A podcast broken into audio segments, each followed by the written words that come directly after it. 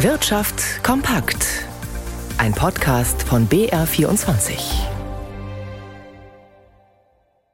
Mit Ralf Schmidberger. Jahrelang hat die Baubranche geboomt, doch ganz so rund läuft es nun nicht mehr. Immerhin von einem Konjunktureinbruch will der Landesverband Bayerischer Bauinnungen nicht sprechen. Über 70 Prozent der Unternehmen bewerten ihre Geschäftslage immer noch zufriedenstellend bis gut.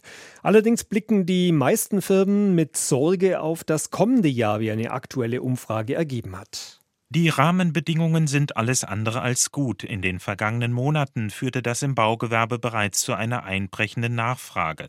Als Gründe nennt der Landesverband Bayerischer Bauinnungen höhere Materialkosten, fehlende Förderungen, zu wenig Bauland oder kostenintensive Bauauflagen und nicht zuletzt die stark gestiegenen Zinsen. In den kommenden Monaten sei mit keiner Besserung der Lage zu rechnen, so der Präsident des Landesverbands Bayerischer Bauinnungen Wolfgang Schubert-Raab. Der LBB prognostiziert für das kommende Jahr einen spürbaren realen Umsatzrückgang zwischen 7 bis 11 Prozent, allerdings ausgehend von einem sehr hohen Niveau. Vor allem die extrem gestiegenen Baukosten schrecken viele Auftraggeber ab. Im Vergleich zum Vorjahr soll sich das Bauen um 25 bis 30 Prozent verteuert haben. Ein noch nie dagewesener Preissprung.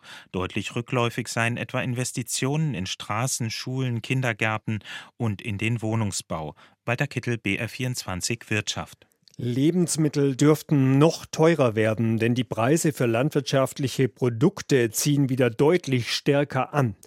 Die Erzeugerpreise lagen im September durchschnittlich 39,4 Prozent höher als im Vorjahresmonat, wie das Statistische Bundesamt mitteilte. Im August hatte die Teuerungsrate noch gut 34 Prozent betragen, im Juli gut 33 Prozent.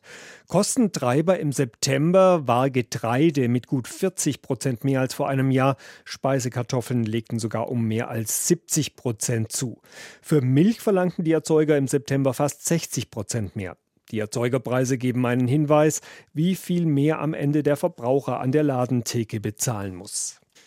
Autofahrer können dagegen derzeit etwas aufatmen, insbesondere wenn sie ein Dieselfahrzeug haben. Diesel ist so günstig wie seit Monaten nicht mehr. Am Wochenende fiel der Preis für den Kraftstoff auf den niedrigsten Wert seit August, wie der ADAC mitteilte.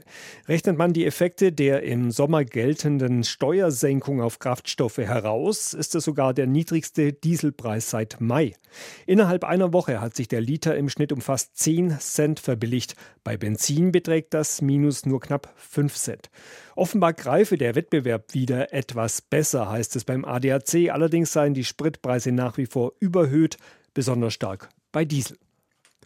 Gute Nachrichten von Infineon. Der bayerische Chipkonzern hat das erfolgreichste Jahr seiner Geschichte hinter sich. Unterm Strich verdiente Infineon im Ende September ausgelaufenen Geschäftsjahr rund 2,2 Milliarden Euro, nahezu doppelt so viel wie im Jahr davor. Auch weiterhin rechnet der Konzern mit guten Geschäften, deswegen hat der Vorstand seine Wachstumsziele angehoben. Außerdem soll ein neues Werk in Dresden entstehen.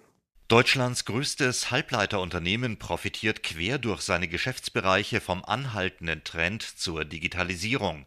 Wichtigstes Standbein von Infineon ist dabei nach wie vor das Geschäft mit Automobilelektronik. Angesichts des weltweiten Mangels an Halbleitern sind die Werke der Münchner voll ausgelastet, egal ob an den heimischen Standorten oder im Ausland. Deswegen will Infineon seine Kapazitäten massiv ausweiten, vor allem am Standort Deutschland. Geplant ist eine 5 Milliarden Euro schwere Erweiterung der Fertigung in Dresden, so man sich mit öffentlichen Geldgebern wie der EU oder dem Land Sachsen über eine so wörtlich angemessene Förderung einig wird in Asien wiederum setzt der Konzern schon lange auf eine Strategie, sich nicht zu stark von China abhängig zu machen. Infineon betreibt zum Beispiel in Malaysia große Werke. Stefan Liener, München. Ja, und damit gleich zu Rigobert Kaiser in unserem Börsenstudio. Wie kommen denn die Zahlen von Infineon bei den Anlegern an? Die kommen hervorragend an. Die Aktie gerade mit einem Plus von 5,9 Prozent auf 30,95 Euro. Da standen schon mal 7 Prozent und mehr angeschrieben.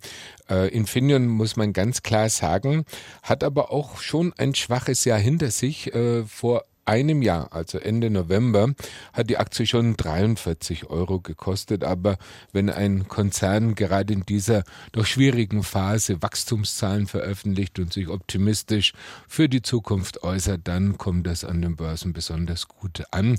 Der DAX selber hat ja eine sehr gute Woche hinter sich. Er kann weiter zulegen um 0,9 Prozent auf 14.348. Insgesamt muss man ja sagen, dass die Börsen ein gutes äh, zweites Halbjahr absolvieren. Vor allem seit Oktober haben die Kurse ordentlich zugelegt und in New York tendiert der Dow Jones aktuell wenig verändert bei 33.790 Punkten.